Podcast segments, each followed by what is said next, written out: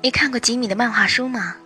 今天呢，我们来读他一首小诗吧，《清晨的窗口》，朗读 c h e r i t a 老师。抱着无比的决心，对事情并不一定有帮助。乐观的看待一切，结果却常常令人沮丧。做了万全的准备，但还是出了差错。掉下伤心的眼泪，我在清晨的窗口，观看飞动的生命，努力学习，并试着找寻。我们的微信公众号是“樱桃乐活英语”，等你来挑战哟。